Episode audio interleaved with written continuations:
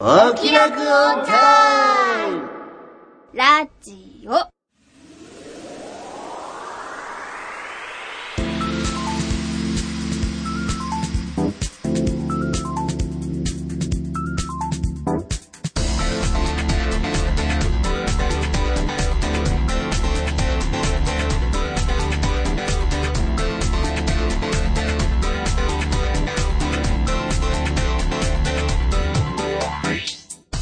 説明しようこの番組はこれといった取り柄のないアラフォー中吉と引きこもり音楽家の永井茂之とお酒は友達、声優の卵の浜田さほの。以上3人が音楽アニメサブクル中心の話題についてああだこうだ喋ったり喋らなかったりするポッドキャストであるはい、始まりました。お気楽オンタイム。第10回ですね、記念すべき。はい、はい10おははこんばんちはですよ。おはこんばんちは。なんか回。ななんすかそれ。何ですかそれあられちゃんでしょ、あられあちられちゃんゃん。ですかもう、ほんと。みんな困るよ、そんなん知らないとかい言やーって。すいません知らないんですよねあちょっと私の知ってるあれじゃ綺麗な方のあられちゃんなんで汚かったよ、俺の時は確かに。ということで、えー、自己紹介いきまーす。えー、ついに昨日 iPhone SE、はいはい入荷してお買ってきました。じゃじゃんお中吉で。見えないけどす。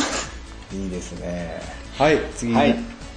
えー、僕ですねはいえー、と先日 1兆円になりました えー、長井茂之ですなんかすごい暗い話になっちゃうからちょっと怖いなもう。はいはい、じゃあ、はい次行きます。と、もう結構前からですけど、最近またさらにハマ、人狼にハマりつつある浜田さほです。お人狼はーい。何人狼だと人狼ですよ。この間言ってたよね前回だっけそうなんです前々回だっそうなんけです TRPG とかとか人狼とかって言ってたけどそうなんです。またハマってきちゃって。これ誰とやんの前友は、達いないんじゃなかったっけいっぱいいますよ。いるあいるあそういますよ多い方だと思あっそうてかそうるか何私人だぐらけいかな何人ぐらいじゃ数えるんですかそ れ数えらんない数えらんないマジで俺片手で多分数え るいやいやいやいや浜田ちょっといっぱいいるんいだっぱいいねますねまあ、みんなで友達そうだな専門学校とか通ってたんでその時の同期の子とかそうですね5人ぐらいで友達5人ぐらい何人ぐらいでやんの人狼ってワンナイトってあのあワンナイト人狼はい持ってるよいいなぁ超欲しいいいくつか持ってるよ俺いいなうんカードマニアようん45種類ぐらい持ってるよいいですね本家のやつ欲しいんですよねあのドット絵のやだつからそれを5種類ぐらい持ってるいろんなバージョンがあるんだよあれワンナイト人狼、超人バージョンとか、ハロウィンバージョンとかそれの紙のやつとプラスチックのやつとなんかいろいろあってそれ持ってますね 僕持ってますよいいですね。どこでも一緒バージョンとかねあー、トット、んトロトトロトロうんそうそうそう白い猫そうそういいなぁ、今度持ってこようかあ、やります何人からできるのあれあれ確か4人、 4人からか4人で何人ぐらいが面白いのあれ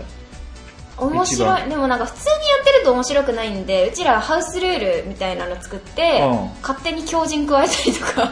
ああします強人強人ワンナイトだとあんま意味ないかなって思ったんですけど、あーぶっ込んでみたら結構、はちゃめちゃな感じになって。ごめん強人ってどんな役目の人なんだっけっていうかちなみに人狼ってどういうルールだろうそうルール自体か長井君知らないかもし知れらなないいですね人狼は、まあ、とある村に、狼が紛れ込んじゃうんですよ。でもその狼は人に化けてて、わからないんで、村人で結託して嘘つきを見つけるゲームです。嘘つきを見つける嘘つきを見つける。その嘘つきが狼さん。そうああそういうことかそうはいです。はいはいはいで、そのためにいろんなこう、能力持ちがいるんですよ。うんうん例えば占い師とか霊媒師とかまあいろいろあるんですけど、うんそれに狂人とかいろいろあるんですけど、まあ、占い師は占い師なんだっけな前日にあいっぱいこう日にちがあるんですけどはい昼のターンと夜のターンがあるんですようんで昼のターンは村人みんなで議論して誰を消すか決めるんですああ、よなるほどで。夜のターンはその役職持ちの人たちが行動するターンで人狼さんはえっと村人を一人決めて食い殺すんですよほうほうほうほであの要は、う。うん。説明えー 違うんです違うんですまあいろいろああるんですが、えー毎夜毎夜一人ずつおなんか人狼らしき人が善良なね村人を善良なね一人ずつ食べていってしまうから、えーえそれではいけないっていうことで村人が結託してこの人狼っぽいやつーを化けてるやつを。毎日一人ずつ消していくわけですねでお互い消していくあの消し合っていくわけでしょ、でどっちが要は最終的に残れるかっていうことだねなるほど、なるほど。だか、ら勝ち条件としては勝利条件としてはあのーまあ、全員村人を食い殺す か人狼を全部消すかっ消すか。なるほどて。いうそうですそれを、なんとか、騙す。騙す騙す嘘人狼はを、嘘を見ま破あって人狼はね嘘をついていかないとすぐ殺されちゃうから、うんなるべくバレないように話を持っていかなきゃいけないわけだね、でその役職っていうのはなんかいくつかあるみたいなんでねあー俺もよくわからないんだけあどるうん。種類で言ったら今増えすぎててあそうなんだ多すぎるなんか普通のオーソドックスなやつでやりたいねそそうですねれだったらねあんま多いとよくわかんない そうですね、ちんぷんかんぷんになっちゃいソまーすねドックスだと占い師普通の人狼ワンナイトの方がいいですかどっちの方がいいかなちょっ普通とのごめんちょっとど普通の人狼っていうのはどうなのか普通の人狼は、あの時間がすごいかかるんですよ要は決着がつくまでうんずっとやり続けなきゃいけないんで、その僕が今さっき長井君に説明した一人ずつ人狼を消して村人を食ってっていうのを繰り返すのが普通の人狼なのかなでワンナイトの方は15分ぐらいですぐにできる人狼なんですよ、おーまあ、あのその場でカードが必要なんですけどその場でその役職見てでそのカードとプラスんなんだっけな人数プラス2枚多いんですよカードがそのカードに役職が書いてあって、でそれでこうみんなで推理していくんですよ、うん。で時間を決めて討論してこいつ怪しいって思ったやつを一斉に釣るんですほでその場でそこで決着を決めるってやつですねうんするっていうのはあれあの嘘つきを見つけるう感見じつでかすんない場合もある。見つかんない場合は見つからな人かったらじゃあ人狼の勝ちっていうことになるわけだそうですあそういうこああ、そういうことまですか。あワンナイト持ってるって言ったからごめん俺も分 か分かってんだけどごめんごめんし知らないふりしない とね知らない人もいるからそうですねねうん狼ですねなるほど、なるほど。ちなみに嘘が苦手なのですぐ 人狼やるとすぐバレますあーね僕も無理そうだね、サオちゃん。説明もあんま上手じゃなかったし。そうなんですよあでも観察はすごいするんで市民とかなんか能力持つとすごい使える子ですよなるほどな。 敵に回りそうな。えーでもやってみたいんだよな。やってみたいですよね楽しそたうだ、うん。やる人いないんだよ。そうですね。集めたいですもねう。一人くらい欲しいですねそもうの一人二人ぐらいすごいやり手の人じゃない人がいいな。んやったことないじゃん。そうですね。だから、うん。なんていうかね。で、人数は、その、ワンナイト人狼にしするとしたら、何人が一番面白いのワンナイトだともう45人が一番ベストですかね多分あんまりごちゃごちゃしないまあ、あと二人ってこと2で人すかか1ね。人ですねオーソドックスなのが誰、まあ、誰か、誰かあと2人ぐらいね。二人ぐらい呼びたいですよね。でも反応面白そうなのはおはるですかねはるちゃんこの間来てもあー前ら回っも来てたもらったあーはね。るちゃんね。うんまあはるちゃん、ルール理解できんのかな説明する大丈夫まかずなもうあのねいつも私は頭がいいですそっうて言ってる子なんで、言っまて大す丈か夫らねだと思いますよ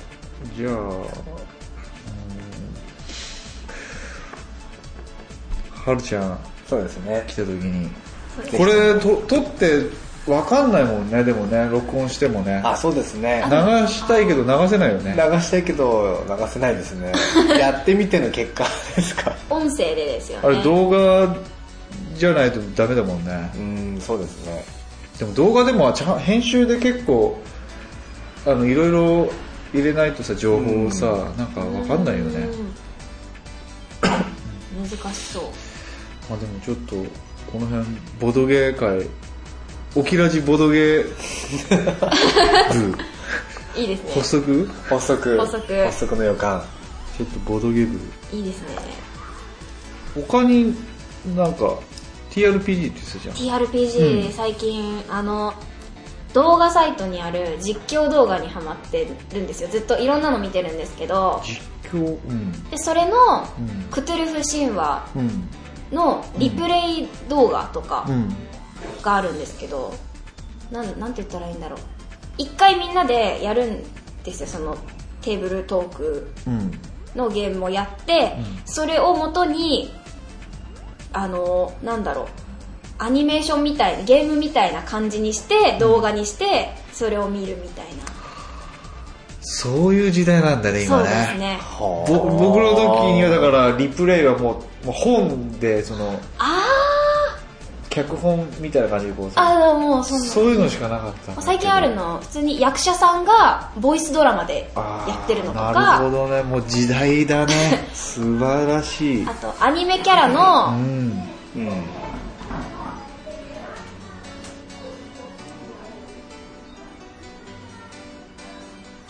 いいね素晴らしいよ本素晴らしいね当素晴らしいうんもうそういうのなんだろうあとアニメキャラとかを二次創作みたいな感じですねアニメキャラをそのキャラクターに当てはめてそのキャラクターがそのセッションやってますよみたいな感じでとかどういうことだなんだろうのび太がなんか勇者あそうですそうですのび太がそのみたいのなび太とかしずかちゃんとかがみんなでそのクトゥルフ神話 TRPG やってて、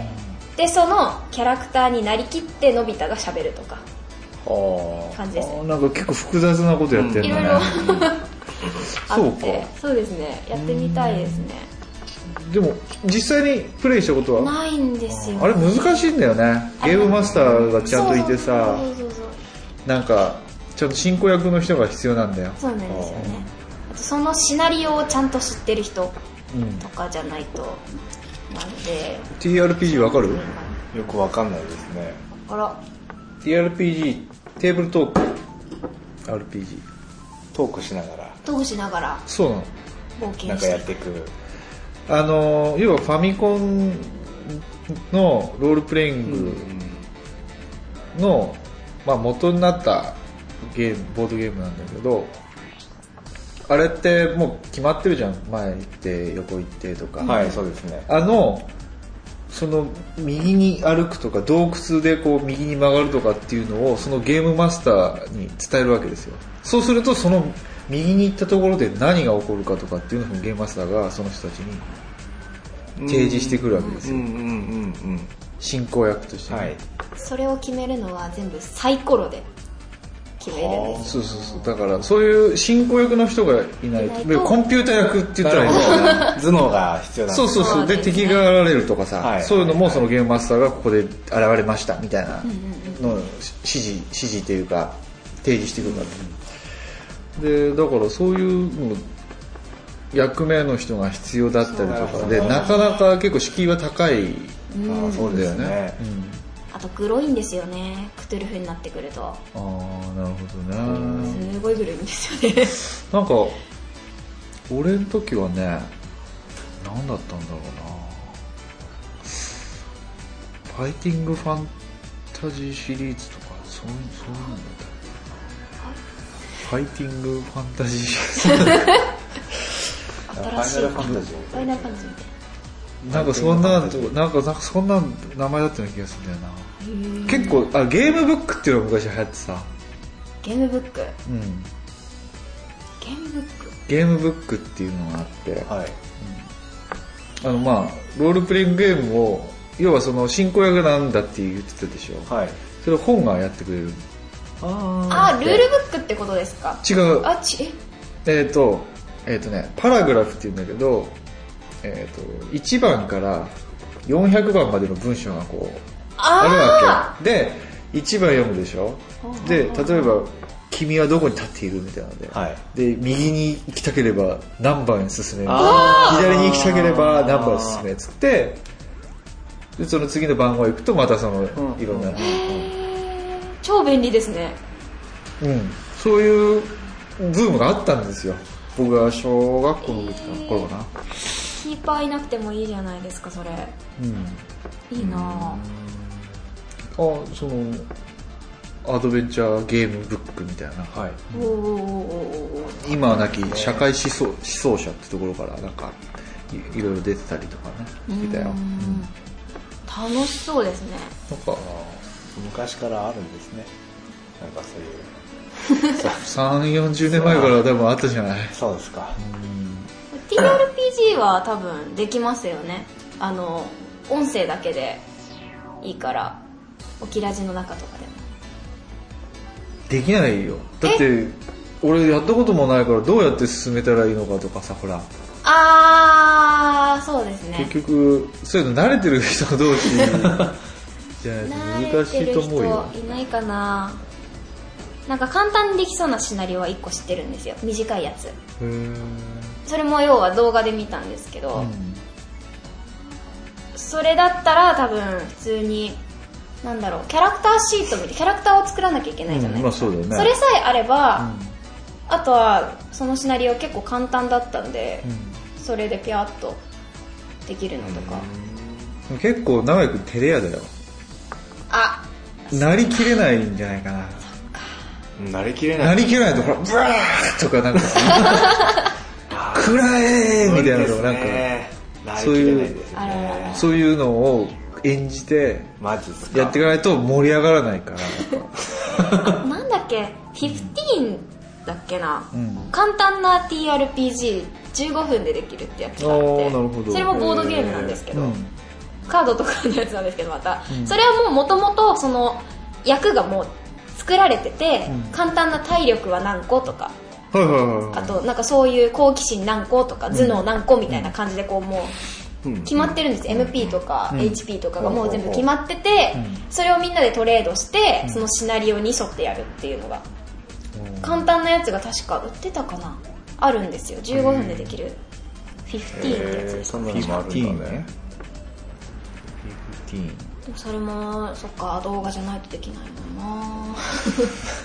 そのまあ難しいな、テーブルトークにか限らないというかこだわらずだったらなんか面白いゲボードゲームって言ったらいいのかないろいろサイコロゲームなんだけどうんゲームかなこうい10個ぐらいサイコロあがあってでその、うん、そういろんなこ うで一つ一つの面に、はいなんか蜂の絵だったり、はい雲だったほうほりうほうなんか携帯だったりあの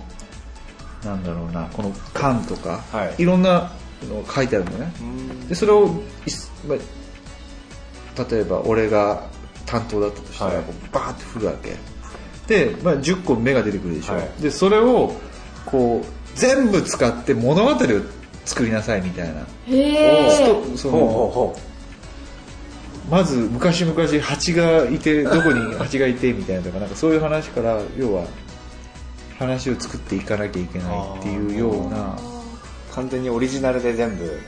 作っていくんですよねそれはそうそうそうストーリーを創作するっていうその最後だけでそうそうそうへそれとかね結構面白いんじゃないかなと思うおおー楽しそうですねえ、うん、それはなんか面白そうですね いろんな面白いストーリーができそうですよねそうでしょちゃんと結末にこういかないといけそなういそうそうそうその中でにい一個余らしてもダメだし、はいうんうわそれは面白そうですねなんていう名前だったか忘れ忘れたけどなんか、1000円ぐらいで多分売ってると思ーうんうだよえそれだったらポッドキャストとかでできんじゃないーできそうですねそうですね、うんできそうめっでちす、ゃね、楽しそうですね、うんこれは春ちゃん呼びたいねああそうですね面そう白いスそうトーリー絶が対春ちゃん呼びたいよ出来上がりねますね超楽しそう、ねめっちゃ楽しいと思いますああと春ちゃんに 言っといてちょっと声ちっちゃかったねってあらあらはるちまゃあん。確かに声、なんかね、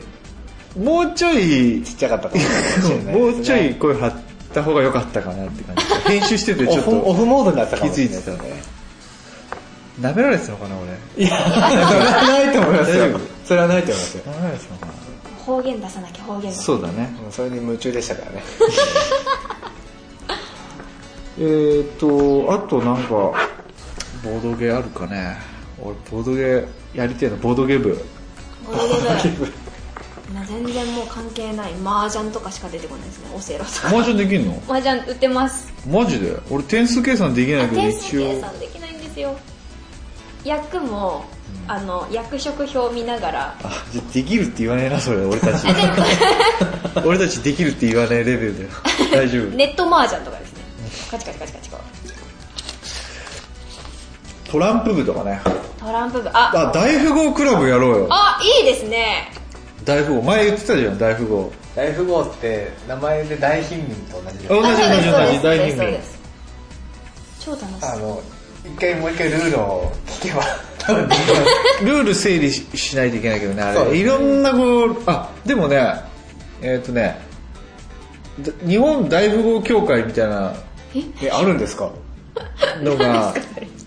あって、はい。で天下一武道会。大富豪中の誰だ大会みたいなのなんかえ何年か前までは年に1回やってたんだよはい。でそれの統一ルールみたいなのが結構良さそうだったからあーあ、そういうルールが、とか、それに従えば、そうそうそうそうそう地方ルールってありますよね。結構ねローカルルールがありすぎてなんかもう収集つかないことになってるからもう本当にあのその中でも割と優秀なルールはこう採用しつつこう必要なところだけこう拾っていくようななんかそういううーんのがいいかなって思います大富豪専用トランプっていうのがあってですねはいそ。んなのあるんですかそれは普通のトランプ屋さんじゃなくて、そういう、あそれはね秋田に秋田来た秋 田の秋田にね大富豪研究所みたいななんかそういう、まあ、サークルじゃないけどあそうないうんかあるんですねなんかああってでそこの地域はなんか割とあのーその市民の人たちでこう、はい大会やったりとかあー割と活発に大富豪やっててでそ のその地域の多分デザイナーさんとかデザインしたものなのかな何年か前に売っててさもう今売ってないけど、大富豪専用トランプああるんですね、そういうの。まあなんか作ってるとこはあったよへえ楽しそうですね大富豪は絶対面白いと思うあそうですね。うん。あのねトランプってバカにできなくってまあバカにしてないとは思うんだけどあの今ボードゲームとかブームになってるじゃん、、はいやいやいやいやとい。いや、トランプだとあ、来ました来ね。ましたねカード好きのカルタ好き春田好きあトランのの、うのとかはどうなんですかうのは面白いあのうのも俺はありだと思うけど、あれもトランプの「エイトっていうゲームの元になってるんだよね、だから結局トランプでそういうゲームがあって面白いのをみんなに広めたいから「うのっていうゲームなんだろうアレンジして出あそうなんですしねたっていうだけなんだよじゃあ元はトランプが、そうなんだよね結構そういうの多いんだよカードゲームで有名なやつ有名っていうかなんか出てるやつとかでも元を正すとなんかトランプのゲームでありましたよねみたいなあなるほど、そうなんですね。最近 UNO なんかさ公式ルール何十年ぶりにっていうの僕、だってテレビでやってたの見ましたね。えっとかも今更みたいなさも公式ルールう要はその UNO なマテル社なのかな今どこが作ってるかわかんないんだけどあのー要は大元のメーカーがルールを変更しましたって言ってへえ40年ぶりなんかもうそうですね、なんかやっててず。ーっと変えてなかったのにいきなりなんか変えちゃってなんか結構混乱みんな混乱してたよなんかあーもう今更かいみた今いな更やっちゃうんだと思う。うのもだってなんかルール結構ハウスルールみたいななんかいろいろありませんそのローカルルールみたいなあ俺りねますあんまり知らないなローカルルールただ自分がやってるのは多分ローカルルールなんだよねそうできっすとよねねだ友達ん家とか行くとえそれありなのみたいああわかるわかるなあの泥2泥4で返すとかあーそれダメなの本当はうちはダメだったんですよあそうなの公式はどうなのか知ってるあ知らないですわか んないですわかんないですあとスキップは自分あの2対あ1対1になった時にスキップ出した時に自分に返ってくるっていうのはあるんですけどうちはリターン出しても自分に戻ってくるってルールだったんですよ、そしたら他のお家行ったらスキップは戻ってくるけどあのリターンは戻ってこないだってそれはそうでしょうんそうなんですかだって戻ってこないでしょリターンだって2人になってる時でしょそうですリターンでしょだってリターン出しますよね逆回りにこっち回りだったのがこっち回りになるだけだから次はこの人でし ょどっちにしちゃってでも次自分に戻ってくるって意味で使ってたんですよあーそういうことそれは多分公式ルールではじなゃいない気でがすすよるねねそういうのもびっくりしましたいっああなるほどねぱいあるそっか、なんかいやちょっと待って UNO とか大富豪俺なんかいろいろさ 人狼とかしてたけどなんだかんだ言ってやっぱ大富豪一番やりたい よねやりたいやりたいですね超楽しそうなんだかんだ言ってやっぱみんながさしよく知ってる富豪の豪ってなんだっけ富豪の豪なんか鍋豚みたいなやつあーこれかなんよくわかんないあで きた大富豪ね大富豪大会やろうぜオキラジオキラジ1強いの誰だみたいなおいいでいすねいですね3人ですかいやいやいや増やしましょうか増やさないと面白くないよね大富豪そうですねねあとやっぱり2人ぐらい 2人ぐらいいやいやもっともっともっともっとじゃあ3やっ人ぱぐらい6人7人とかになんないと面白くないんじゃないかなあまあとりあえずはるちゃんとちょっと俺トランプの研究してくるわお他にもねめちゃくちゃあるんでいっぱい面白いゲームうんほうほうほうほうほうほうほそれを俺研究してぜ来ひるともやりましょううやりましょうわかりましたちょっと長くなっちゃったかなはいでもまあ結構ねカットするところも多いか、多いかなこんな感じでオープニングトーク終わりにしましょうかはーいすいませんじゃあ、えー、大富豪大会はい、はいえーやりたいですねポッドキャストの関係ないところで はい、関係ないところ開催しましょう開催しましょうぜはいひありがとうございますありがとうございますオープニングトークでしたはいはい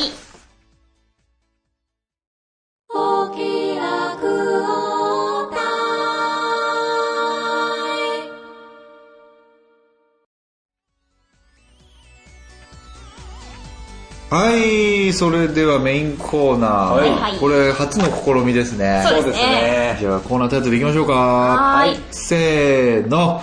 チームローゼ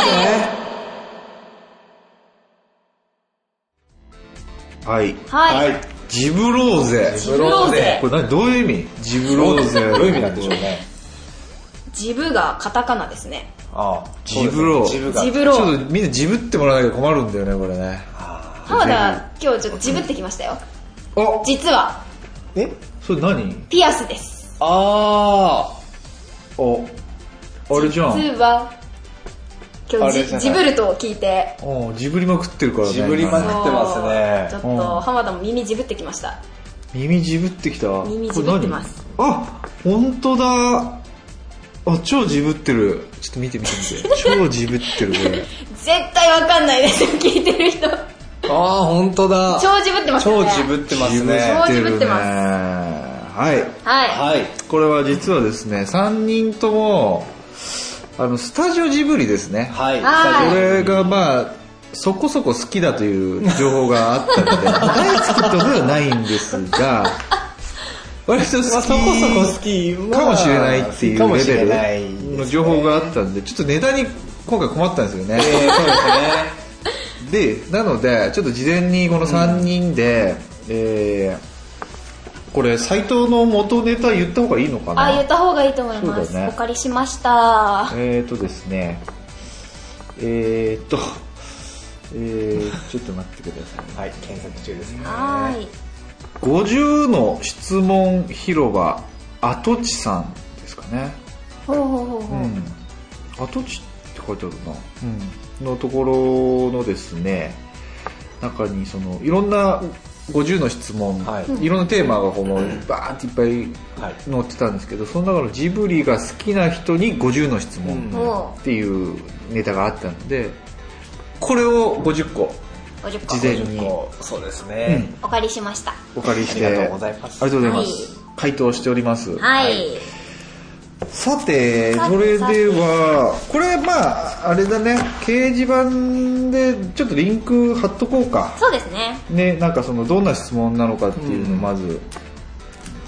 見れるようにしとかないとわけわかんないもんねえー、これ皆さはいはいんどうですか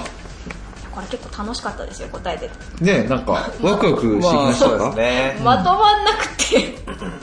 そうだねサゴちゃん結構長い回答が多いよね長いんですよいっぱい書いてますねいやさっきそこそこ好きとか言ってますけど私めっちゃ好きですからねあそうなんだねそうですよだから今日耳じぶってるって言ったの耳に真っ黒クロスケがついてるんです私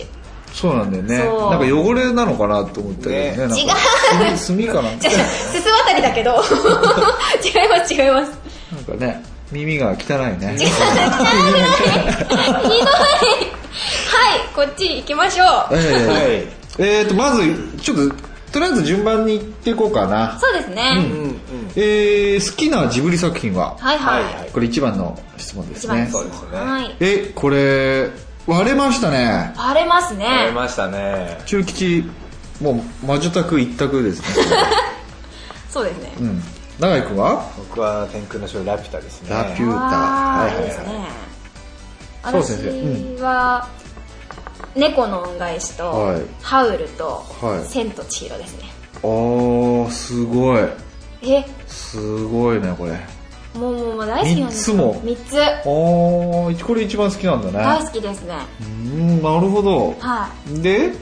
これってみんな宮崎監督作品なのかあ猫の恩返し違うのいか、もう猫の恩返しだけ多分違うんですよね宮崎監2番の質問で宮崎駿監督作品で好きな映画は、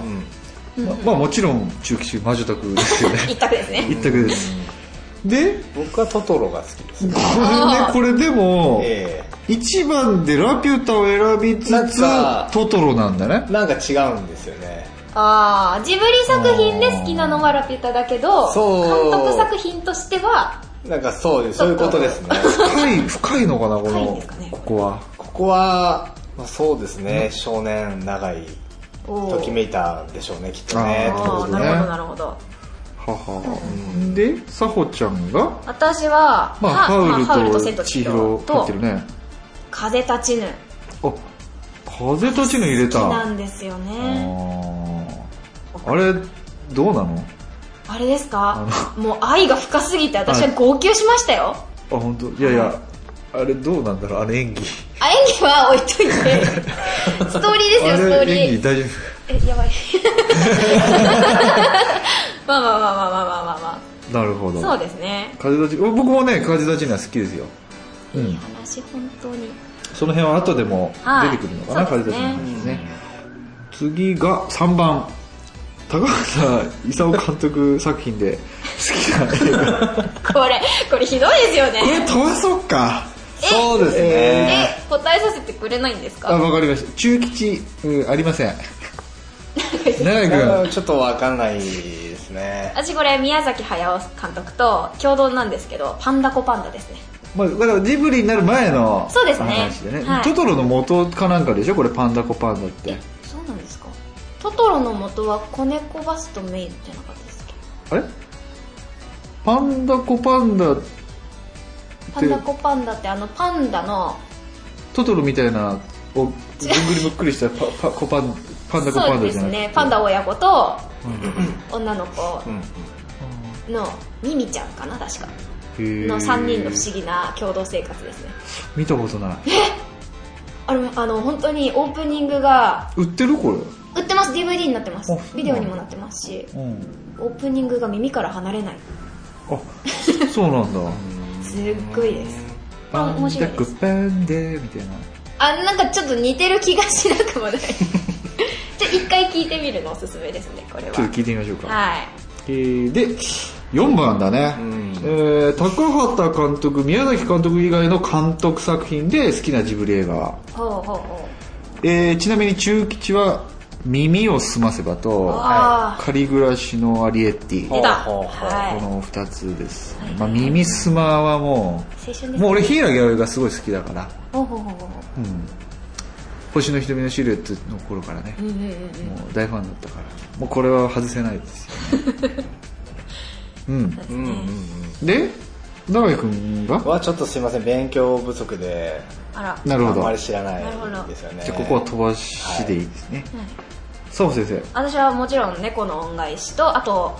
思い出のマーニーですかね結構面白かったんで生あそう見に行ってよ俺本当ですかうん私見思い出に行のけマーなニーくてうんつい最近じゃなかったですけど金曜ロードショーかなんかでやってたやってましたやってましあた本当見ました見よた焼酎片手見にあ本当、は本当い面白かったですあなるほどねはいまあ有村架純を見の声を聞きに行 ったっていう感じだけどね 中吉的にはね映画館にねなるほどはい、えー、で5番ジブリ作品の主題歌で一番好きなもうこれ愚問だねこれ ねまあこんなこと言っちゃいけないねはいこれはもうね優しさに包まれたなですよ中吉はもうもちろんもちろん曲 ですねそうですね長井君の「君を乗せてはいお」これは「ラピュタ」そのうですね主題歌でしたっけ、はいうーんやっぱりさね音もね作品も僕全部好きなんですよねなるほど、ねラピュタいいよね、はいえーと佐保先生が「風になる」そう風でになるすこれ猫の恩返しの猫の恩返しのあーこれよかったねこれもう超好きで、うん本当自分で歌いたくて、おじさん家からウクレレ借りてきて自分で練習してマジでやってましたあウクレレ弾けるちょっとだけもうあの楽譜見ながらとかですけどねやっぱり辻さんだった辻矢野さんですね、そうですね、えーとあカントリーロードカントリーロードそうはですねカントリーロード耳を澄ませばですね、はいそうですこれよかったねいこれもやっぱりウクレレいやウクレレじゃなくてアコギで弾き語りやりた くアコギて、ねちょっとかじってたんで、その時の練習曲でやってました今弾ける今はてかこれが自分で歌うってなるとキーが違くてキーを変えてかカポはめてあーやってたんであと簡単なコードでやってたんで今も多分ちょっとなら弾けるんじゃないですかね、うーんまあこれ簡単なコードだったような気するから簡単ですね C とか G とか 基本コードしか使わないみたいなうん感じですね、なるほどであともう一曲「飛行機雲」はい名曲ですよユーミンだね本当に、ううん、んこれは「風立ちぬ」の主題歌だったね、これはね俺もひもちろん、ユーミンすごい好きなんだけどこれ「風立ちぬ」み見に行ったのね映画館に、その時にそれまで気づかなかったんだけどこの最後に飛行機雲がかかった時にモノラルだったってことに気づいたのあれって思っておそこまで全然何にも気にしなかったのモノラルだってことをねでも飛行機雲はモノラルだったんだよねあこれすごい衝撃だったでね音圧がすごかったのこの飛行機雲の、、はいつも聞いてる飛行機雲と音圧が違ったからあれもしかしたらファーストプレスのバン使ったんじゃないかなああなるほど確かレコードをうんうん使ってたはずなのねあれ音を通し込むのに、はい多分ねファーストプレスのあの音圧だと思うあれはマスタリングであんなに変わるのかなわかんないめちゃくちゃ迫力あったよへでその後ブルーレイえはい買ったあの家で見た時には全然普通だったああうんだからやっぱ映画映画館であの見るあの聞く、飛行機雲はもう格別だったなっていう思い出がごめん関係ない話しちゃったけど格別だった興んだよ味ありますねそういうのはでもモノラルだったっていうね全然わかんないでもいい曲ですよねいい曲ですそういうの関係なくいい曲ですよねはいはいんで、えージブリ作品の挿入曲で一番好きな曲はこれは一致しましたね中吉さあ、ん本当だ中吉。あ、長井くんから見ていこうか な。長井くん、あ、ちょ ひどいこれ本当に挿入曲いや、なしね。わなししですねかりました。えーと、中吉、ルージュの伝言。これは私もルージュの伝言ルいいですよもう、俺も基準が魔女の宅急便だからもうこれしか選べないんだけど さ。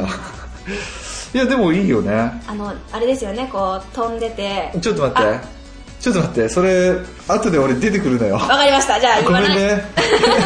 あそこの子をねそうルージュ伝言いいよもいいねんですよそう、なるほど次行きましょうか次行きましょうかえー久石上作曲の曲で好きな曲はおこれはみんな違う作品からなのかなこれはそうですね中吉海の見える街まあまあもうこれ俺はもうそうです一貫してる から俺の意見は海の見える街で永井君が「風の通り道」ってなってるんですけど、はこいれこれはあれかなあれですトねトロですかねもうあのど最初こでだえっと歩こう歩こう言ってるやつじゃないですあそこなんか音が表現しづらいんですけあどのクスノキうん大きいクスノキ見つけたところですね、あうのんうん神社とか行って、うんお参りとかするところですよねそうですね要はメイちゃんがトトロに会った後のなんかちょっと帰ったら見てみるわあそこ曲いいんですよねいいですよこれはやっぱり割と軽快な感じの曲幻想的なああーなるほどね、まあそういう不思議なトトロっていう生物に、妖怪なのかななんかわかんないけど妖精にあったそうですねそういうイ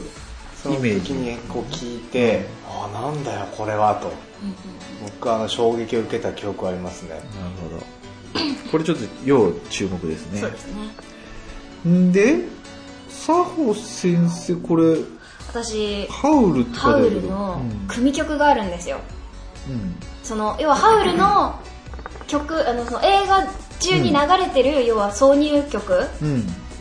が全部組曲になってるのがあってはあの中学時代吹奏楽部でうんそれをやったんですよ丸々ああなるほどそれがもうとんでもなかったですね吹奏楽なのに、なんかもうもうジブリの世界観ができるんですよ久石樹すげえと思って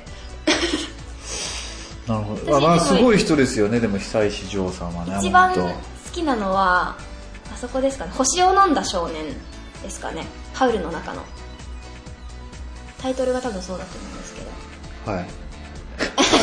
シーン的に言うと、はいハウルはわか見ましたか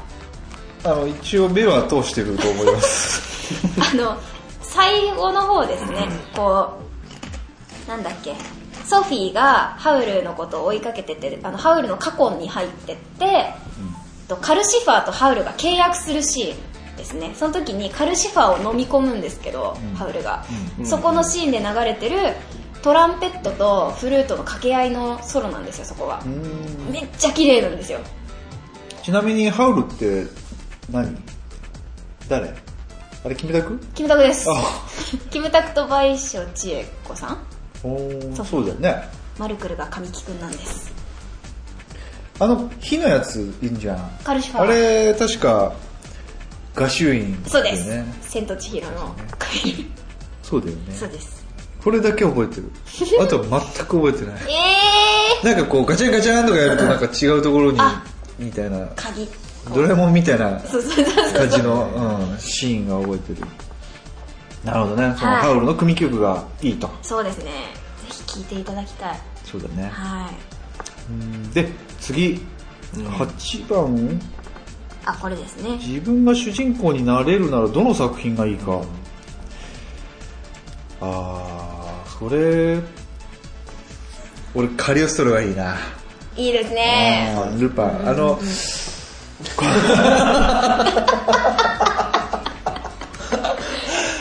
もうやり直すの大変なんだから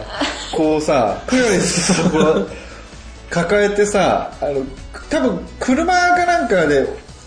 一緒に落ちちゃうんだよね、確かねでなんかこうワイヤーかなんかこう出てさでこうベルトになんか仕込んでてさこうくるくるくるくるこうキュキュキュキュキュってやるとこうゆっくり下に落ちていくみたいなあのシーンあるじゃんああいう小道具みたいなのがさすげえ楽しそうなんだよなんかねああいうクラリスを助けたいとかじゃなくて違うそういうのじゃないそうそ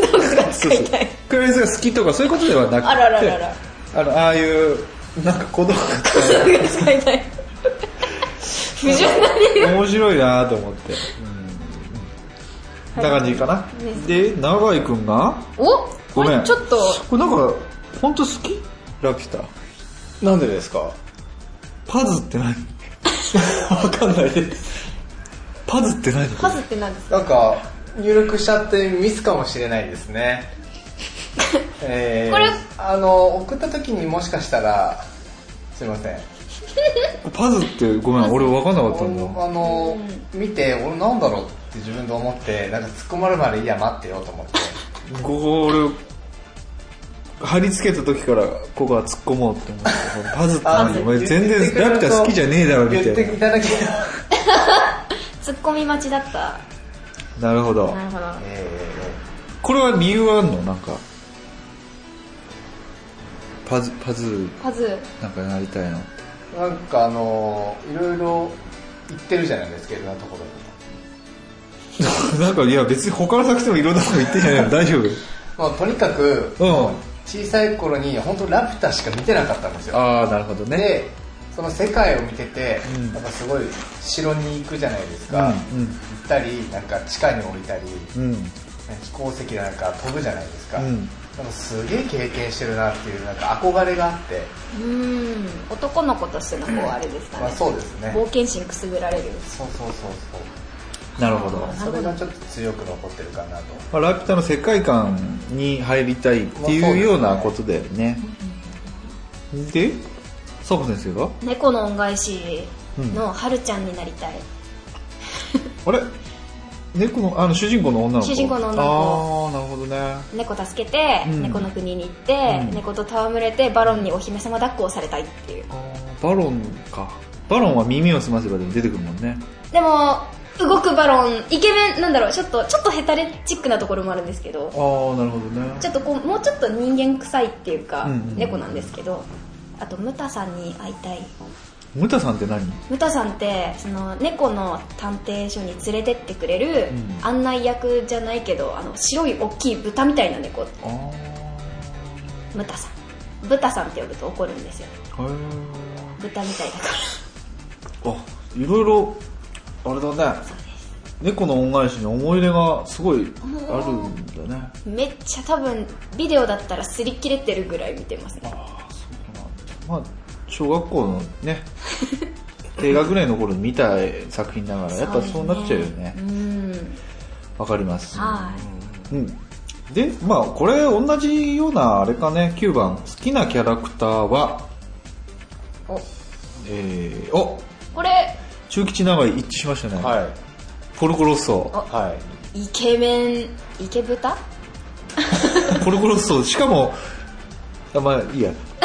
えっと中吉と長いこれポルコロストです、ね、そうですねシャボ先生は私こはれなんかいっぱいいるないっぱいいるんですよバロンムタさんってさっき今言ってたあれそだうねですねトトさんっていうのはもう猫の恩返しに出てくるカラスであーすねまあ、猫の恩返しつながりでラピュタの空あの空賊賊ののママママねな名前忘れちゃったんです何秒で支度しなーとかやつでしょあそうですそうですそうですそうでんす、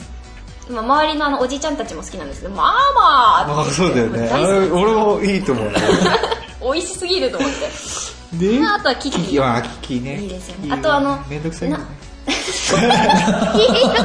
ひどいキキめんどくせえだろあいつやっぱ魔女宅つながりでいくと、まあ、魔女宅のまあ好きなんですけどあの、うんキキのお友達の子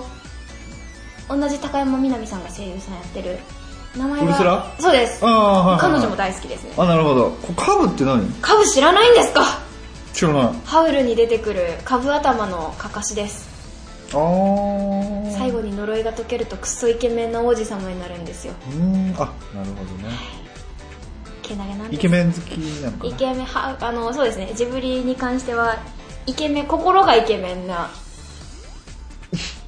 絶対顔で選んでるよね だってカブだって最初出てきた時本当にカブ頭なんですよいやでも最後その時は別にイケメンとは思 ってないででしもょこ心がイケメン優しいんですよあそうい身うことを挺してソフィーにこう接してくれるんですよ助けてくれるんですよはいありがとうございます10番その9番のねはい好きなキャラクターのどんなところが好きかっていうのこれ中期しながら一致してましたねましたね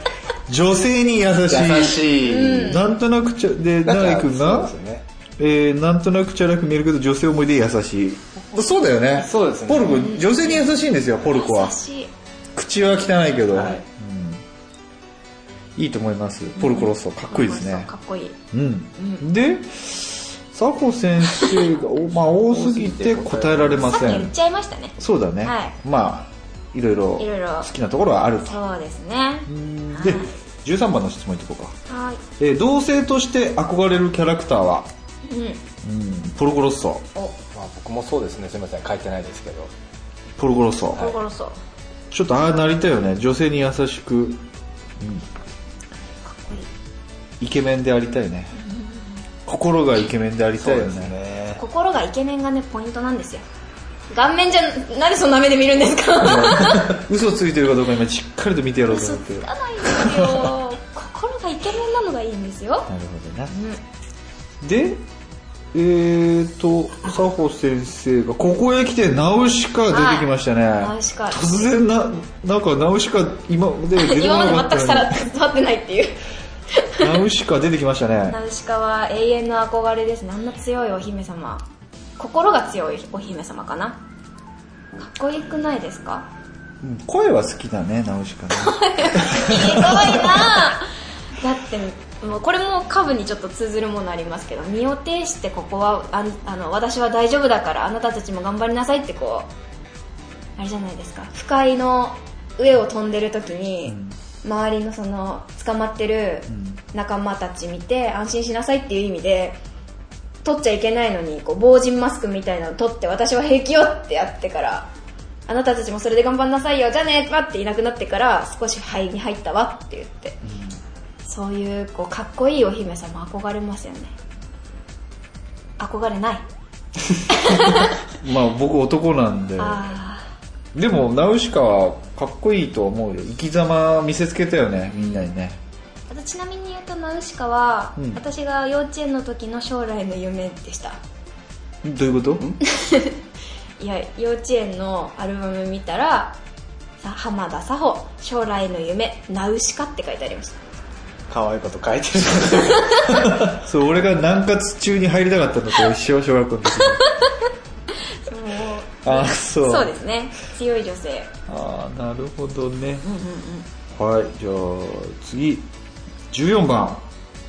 ジブリに登場する家建物、えー乗り物で住みたいまた乗ってみたいと思うのは、うんえー中吉ラピュタの飛行機のあのみに見張り台のところですねあーあれですかパズーとシータがそうそうそうああやって毛布一一枚でしそのシータとくるまりたいなって思って俺 これそれしかないあれあのシーン好きなの俺なんかうんいいなパズーとかロマンチックとかじゃないんですね違う違う違う違う下心だけだよこれはパズーだけしかないパズーだね、うんこれはいいんじゃないですかいいんじゃないですかねうん永井君が、猫バスと白に行きたいですねまあ、ラピュタね住んでみたいですねなるほどあれ結構ハイテクなんだよなでもなハイテクですよねあれすごい猫バス確かに猫バス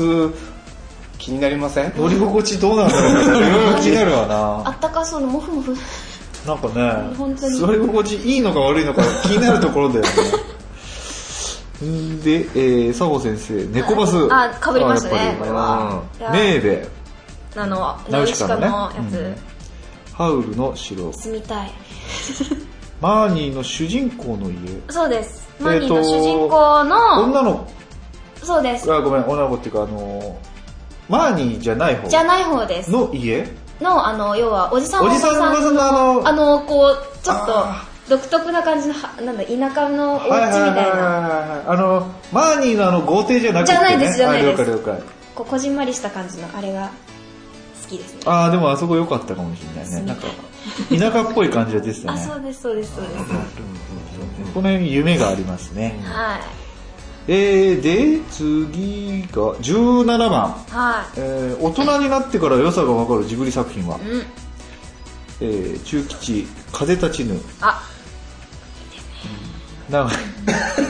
変なコメントして残念すいませんよくわかよんくない分からない佐保先生私も、えー風立ちぬ風立ちぬはナウシカいもののけ、はいハウルハウルポンあのここかこれポココごめんなんか多分あれこれ他にもあげてもらってたもしかいしていやこれだけだと思いますねここまで平成たぬき合戦ポンポコうんうんうんですねああ直しかなんかそうかもしれないねなんか意外と複雑なんだよねあれね事情がねなんかねそうだよねもののけ姫もまあそうかハウルは俺まだ大人じゃねえから分かんなかったなおっとポンポコっていうのはどういうあれなんだっけポンポコ話なんだはっけあれですたぬきなんか土地開発かなんかそそううですいうののあれだっけ生き物の住みかを人間がこう人間が住むためにうんタヌキの住みかを奪い合ってこう奪っていくのをタヌキたちが一生懸命止めようとするんだけど結局人間の力には抗えないから自分たちが人間にうんこう混ざって一緒に生活をしていこうっていうこうちょっとなんだろう環境破壊のうんプラス共存じゃないけどそういう話だったね話すっごい重いんですよねこの間じゃないけど何ヶ月か半年ぐらい前にやってたよねやってましたやってましたうんあれ見てちょっとうわこういう話だったかと思ってあーまあ確かに子供だと分かんないかもしれないそうですねこれでもどうしてそう思うのの答え佐保先生題材が子供じゃ分からないから分かんないってこれ答えになってんのかどうか分かんないねこれね だってなんかもうあれじゃないですか全部こう子供の時に見てだ風立ちぬが本当それなんですけど、うん妹も見に行ったんです妹がいこれ何年前ですっけ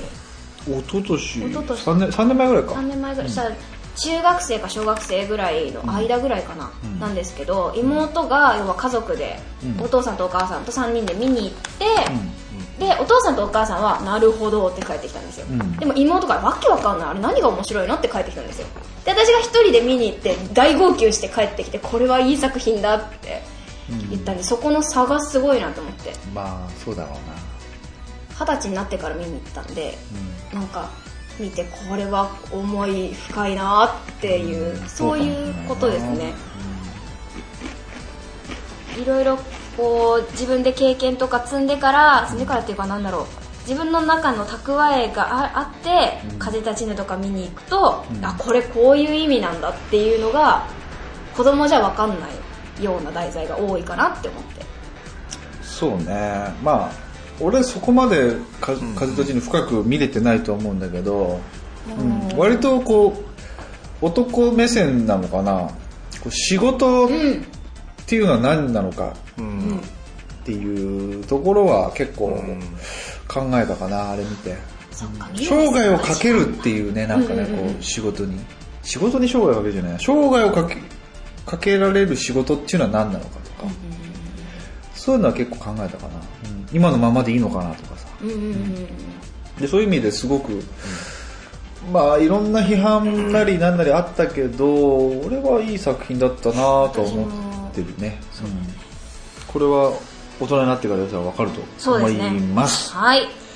はい、じゃあ次。飛んで飛んで飛んで飛んで飛んで待って、46番いっちゃいましょうか。そうですねえーと、宮崎駿監督が引退した今、期待する監督はという質問です。お おえー、中吉、えー、アリエッティの人、アイティの人アあの、アリ何エッ監督でしたっイテけィの人はちょっとね、名前忘れてたんだマロって言われてるんだよね。そのジブリの中では。うーんマロって確かに言われてる人で。アリエッティの人そう。アリエッティも人気ありますよね俺すごい好きアリエッティはあれいいよあと米米林米林あそうそうそうそうそう米林監督うん割と期待してますあれあれもそうじゃなかったマーニーって違ったっけマーニーそのは人じゃなかったっけマーニーは高畑あ違うかそうですね多分そうです米林監督じゃない米林さんだと思います、うん確かちょっと待ってねなんか恋恋愛系っていうかなんかこう人間のあれのなんだろう深みとか強みとかが多いですよねあそうなのこの監督の作るやつそうなんだ俺割とアリエッティの好きなところはあのもうすあの設定まああれ原作あるからななんともだけどああいう世界観っていうのかななんかこう例えばさえっとまあちっちゃい人なわけじゃんあの人たち小人をそうで本当その僕らの周りにある何かを使ってその生活してるわけでしょ例えばこう爪楊枝をこう削ってなんかこう剣とかそうそうそうそうそうで針とかを使ってとか、でねなんかあの糸のボビンみたいなのを背負ってなんか、うんまあなんかああいああいうのって子供って好いいですよねきでしょで俺まだ子供だから さまあああいう世界中に入りたいなっていうのはあるよね、ああいう世界になるほどなんかだからそういう、うんなんていうのかなちゃんと宮崎イズムを継承でできる人なのかなって思ったのそれ見た時にああなるほど子供心っていうのをちゃんと表現でき、あ表現じゃないやつか、掴める人なのかなと思ったんだけどね、はいはい次永井君はいどの監督も期待すればいいんじゃないですかねと思いましたけどすごいですねだってそうですね誰々がいいっていうよりかはみんな頑張って作ってるじゃないですか作品を、はいそこでええ別に非難するのはいいんですけど、はいみんな頑張って作るんだから応援すればいいじゃないかっていうのは僕の考えですねなんか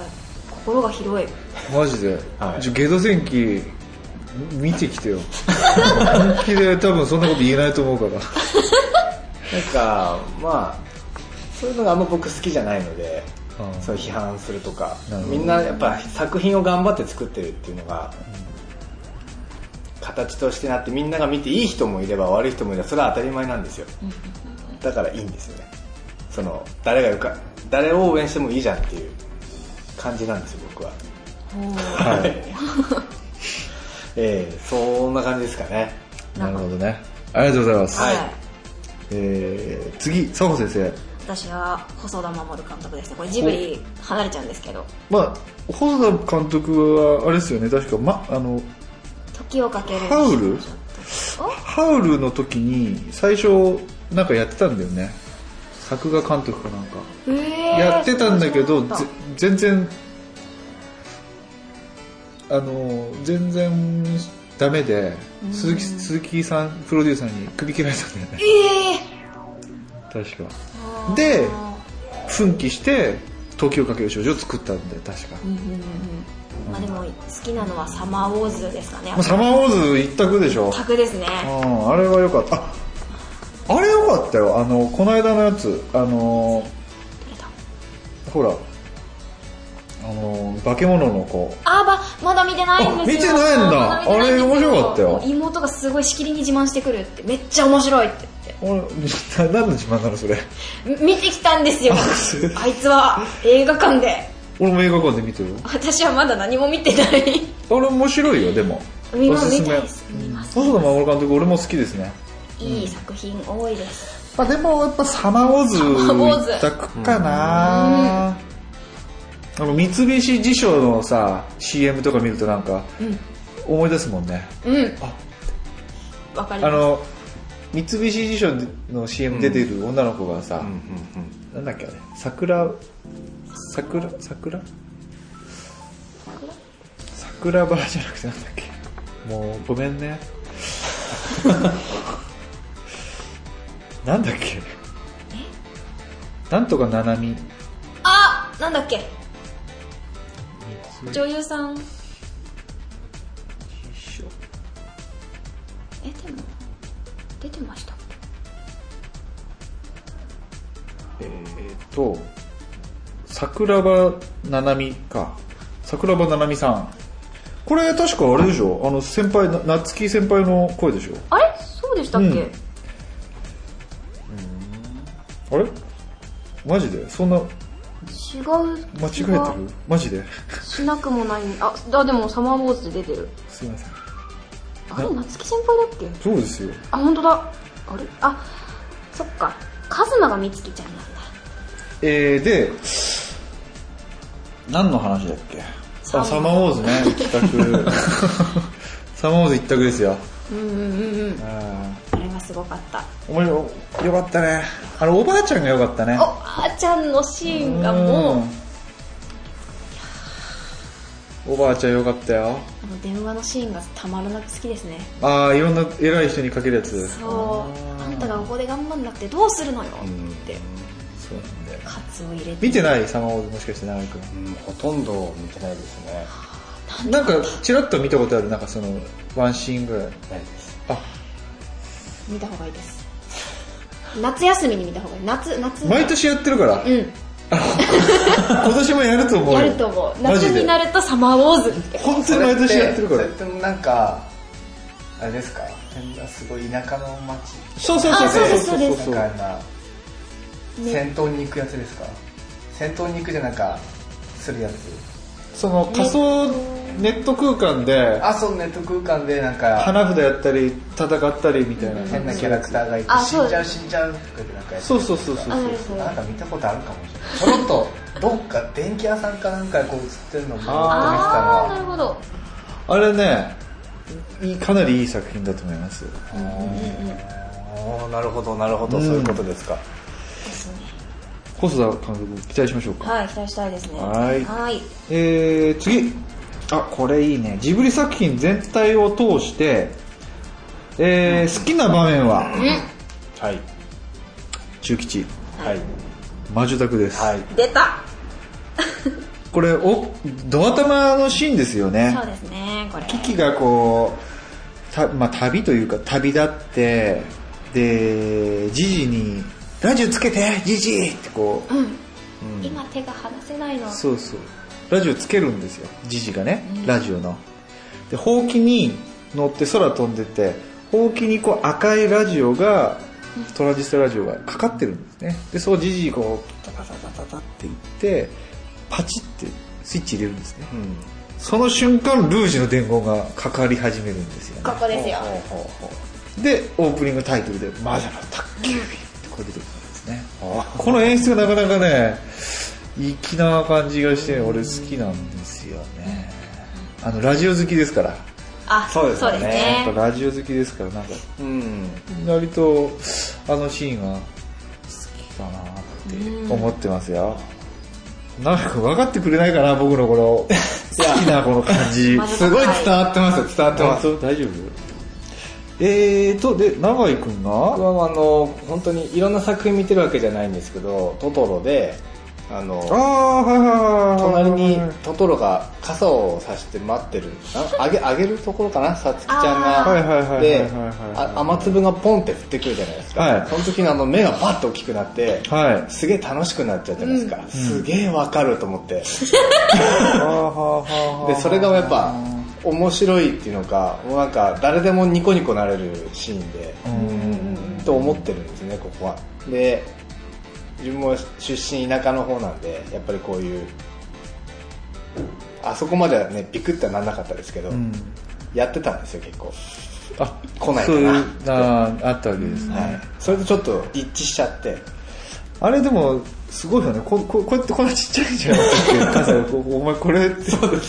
こんなやって持ってるここんなやってってもわかんないかまあねすごい爪でこう引っ掛けてるんですよまた可愛いですよ可ね愛いそれはね僕なるほはど好きねですねあーでもそこれは結構いろんなお多くの人が好きなシーンなんじゃないかなと思うね、俺ここ真面目に答えていただいてありがとうございます僕ですかそうです常に真面目に答えてますあよそうなんですよええー、で次佐保先え生がはい私はですね風立ちぬのシーンですねあはあはあはあはあラストの方ですねもうあのなんあれだっけあのーその隔離施設じゃないけどあそのうです保養所に行く行かないの話しててそうですそうです無断でいあの言わないで行っちゃうんだ行っっちけゃうんですよあでそれもその要は、えっと、そのお家の奥さんに「今日は調子がいいからお散歩してきますね」って言ってこうちょっと涙ぐみながら街を、その道をスッて歩いていく横を主人公の妹さんがバスの後ろを見ちそゃううでしたで慌てて奥さんに聞きに行って「お部屋見に行って」って言ってお部屋見に行くと綺麗に全部片付けてやってあーはいはい私はもうここには戻りませんよってやって、こう病院に戻っちゃうんですよ自分でなるほどあのむ四季を悟ったわけなんですよね自分の結核ですっけそうで主人公名前忘れたけど五郎なんだっけ二郎なんだっけなんだっ け忘れちゃったけどに自分のその弱っていくところを見せたくそうなかったんですねこれ女心っていうのかそうな一番綺麗な状態その状態ので時にこうそう思い出に残したいっていうこの女心だね俺はわか るあー女だったんですか女だった中吉校です中期しかこれ俺も結構わかるいいシーンだと思うもうあそこで一気にこう涙がドバッてこううわーってなりましたねよかったね、よかった ですようんここはちょっとわかる気がするなちょっとこれ帰ったらいろいろ見なきゃなじゃあ見直したいえーで次、はいえー、49番、はいジブリのどんなところが好きか、はいえー子供む中吉子供向けに作っているかと思いきや大人でも楽しめるはいで長い、えー世界観を考えるのは人それぞれだとは思いますが、はいそれがしっかりしているところその時の情勢を映していると思う、うーんなあるほどの僕は勝手に思ってたんですけど、はいそのジブリ作品が出るたびに、はいそのまあ、子供でも楽しめる内容で、う先ほど大人でも見れるって言ったじゃないですか、うんまあ、世界情勢じゃないんですけどその何が起きてるかっていう世界的なものも情勢的なものも裏に隠れてる気がするんですよなるほどそういうふうに感じとそれも合わせてうん感じて、まあ、子供でも楽しめたりっていうなんうんうんか、うんそういうのが合わさってて見やすくなってるじゃないですか分かりやすくなっててうんああなるほどねそこはすごいなと思って見てますね、すごいはいこれいい意見だねいいですねうんはい、はい、次佐保先生はい心を揺さぶってくるところはい刺してきますよねいろんなものをあそうなんか大事なものをこうボンってこう突きつけてくる感じありませんジブリってなるほどね、うんご単なる娯楽とはちょっと違うと違いますあねーまあそのそうだねそのさっき僕が言ったように子供向けにはちゃんとそういうところで楽しめる娯楽作品にもなりつつ、大人には何かこう考えさせメッセーるジ何かメッセージがあるんじゃないかっていうことだねは深いんだよいな深いんですよねだからこう人気があるというかみんな好きなのかもしれないね、うん自分のことがねいい意見だと思います、最後最後あなたにとってジブリって何ほうこれ俺どうしよ うこれなんか僕もなんかすいませんディスってる感じがちょっと 出ちゃったかないやだから、まあ、わさびですよね、はいジブリとはわさびであるとほまあ、多分なくてもいいんだよねきっとうん人が生きていく上でううんうんうんうんいいんだけどなんかあるとこうその人の人生に刺激を与えてくれたりこう深みを与えてくれたりっうんうんていうようなそうですねものじゃんじゃないかなっていう気がはい声がしますね素晴らしいかっこいいジブリとはわさびであるお名言ですね名言ですね、はいで永井君はさっきまでいい答えしてたのになんでここで気抜いちゃうんですか誰もが好きな作品だと思う、それはそうだろうっていう、ええ本当にその通りに書いたんですよまあでも、でも、そういうことなのかもしれないね、だからジブリってね。もうみんな好きなんだよね。だ 万人受けするああ、ば万人、いや、万人受けっていう言い方すると、なんかマイナスな意味が含んじゃうかもしれないんだけど、なんか、そうなんだよね、誰もが好きなんだよ誰ねもがみんなが嫌いな人あんまいないんじゃないかっていうそう感ですねじはするね。確かに確かにこれ、なんかね、言えてみるというか、意外と深い言葉な気が する。なんか誰でも好きな作品っていう。うんそうですねうん、ジブリって。はははい、じゃあ次、佐保先生。い、はい、これはもう人生ですよジブリとは人生人生であると。はいつまりもうなんだろういろんなもの例えばその「風立ちぬ」だったらんなんだろう愛が深いとか「トトロ」だったら家族愛とかなんだろう友情とか冒険心とか好奇心とかでもちょっと悲しいことがあったりとかはいろんなものがあってジブリじゃないですかい、はい、って考えたら人生と同じじゃないですかこうなんかうんうんうんもういろんなものを吸収できるもあのだなっていう意味で人ーそう生だな世の中にはおばあちゃんの作ったニシンのパイそありがたがらないうそう私嫌いなのよねっていうもうねクソみたいな女もいるってことだよねこれ本当ですねこれ人生ってこと人だよね生ですよそうですねそうナンパが趣味の軍団がいたりとかそうだねうん、そういうことか。そういうことですよ、なんだねうん、これでも確かに本当いろんな作品あるからそうなんか確かにそうかもしれない、ねう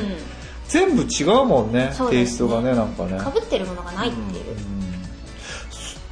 そうだよね、 かぶってないねそうなんです言われてみるとね、そうなんです、まあ、ラピュタとナウシカ全然違いますよ違うか違いますそうだよななんか俺にとってみたら同じような感じだと思ったけど全然違いますよ確かにテーマは全く違うね、うんそうですね。そっかそうですねすごいでもポニョとトトロは似たような感じじゃないの違います違うんだポニョは私はあんまりこうまあ一回見る分にはいいかなって感じですねはい、はいえー、そんな感じで50の質問これ大変だったねこれそうですね振り返るのも一苦労だったよそうですねでもなかなかうんうんいろいろジブリについてねまだ語り足りないことある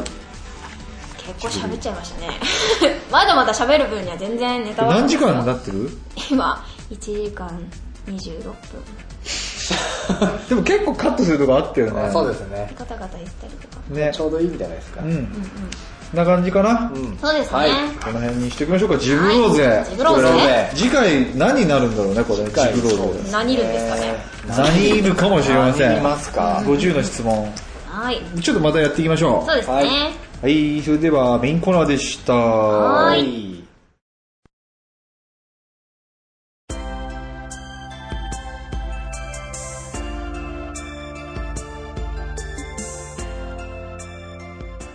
はいエンディングです、い第10回収録終了しましたか、はい、はいはいはいどうでした今日はそうですねジブローゼジブローゼあの中吉さんとうん佐保先生がすごい激アツで語 ったので、ちょっと僕は本当についていけてなくて申し訳ないなっていう一言いやですよねそんなことなかったと思うよ、はいなんかやっぱ長井君なりのその愛っていうのは俺は感じたよ、本当ですか、だって中吉はもう魔女宅が好きだっていうことだけだもんメッセージは今日今日 今日言いたかったらこれ俺それメッセージそこだけだからそこだけ、うんそっかそっかそうですかだから長井君も「ラピュタ」がそうですねトトロが好きそうですねこの2つのメッセージ伝えられたんじゃないかな、はい、で佐保先生は暴走しすぎたそんなそうあそうですそうでもないですかねそんなことないと思うよ俺あの風立ちぬの下りとか結構好きだったよ私ね本当、あのぜひ見ていただきたい ねあれいいいい作品なんでそうなねんですよ、まあでも語り足りない足りないっていうか愛が深すぎてまだまだ全然喋れるっていうマジでそうですね俺もう疲れてきちゃってさ若いから イエーイこんな感じかなそうですねはい、はいじゃあちょっとね今回長くなったね結構ね長かったそうでですねすね長かったですねなんで、えー早速えーとこうまああれだねメッセージの送り先さおちゃんはおーい願いしますはいお気楽オンタイムツイッターアカウントはアットマークお気楽アンダーバー OT メールアドレスはお気楽 .ot アットマーク gmail.com えーこちらまで感想ですね。番組の感想や激励のメッセージ、まあ、ジブリ、私こんなの好きよとかそういうメッセージどしどしお寄せください。はいはいはいあとまたブログも。そうですねそうブログありますブログもあります。お気楽はひらがなですね音漢字でタイムひらがなでググってみてくださいブログ出てきますよよかったら見てくださいうんなんかね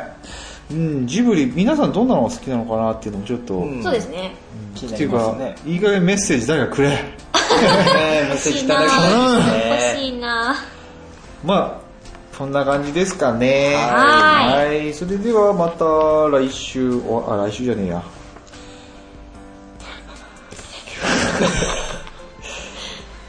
えー、それでははい終わりにしましょうか。はーいですえーそれでは皆さ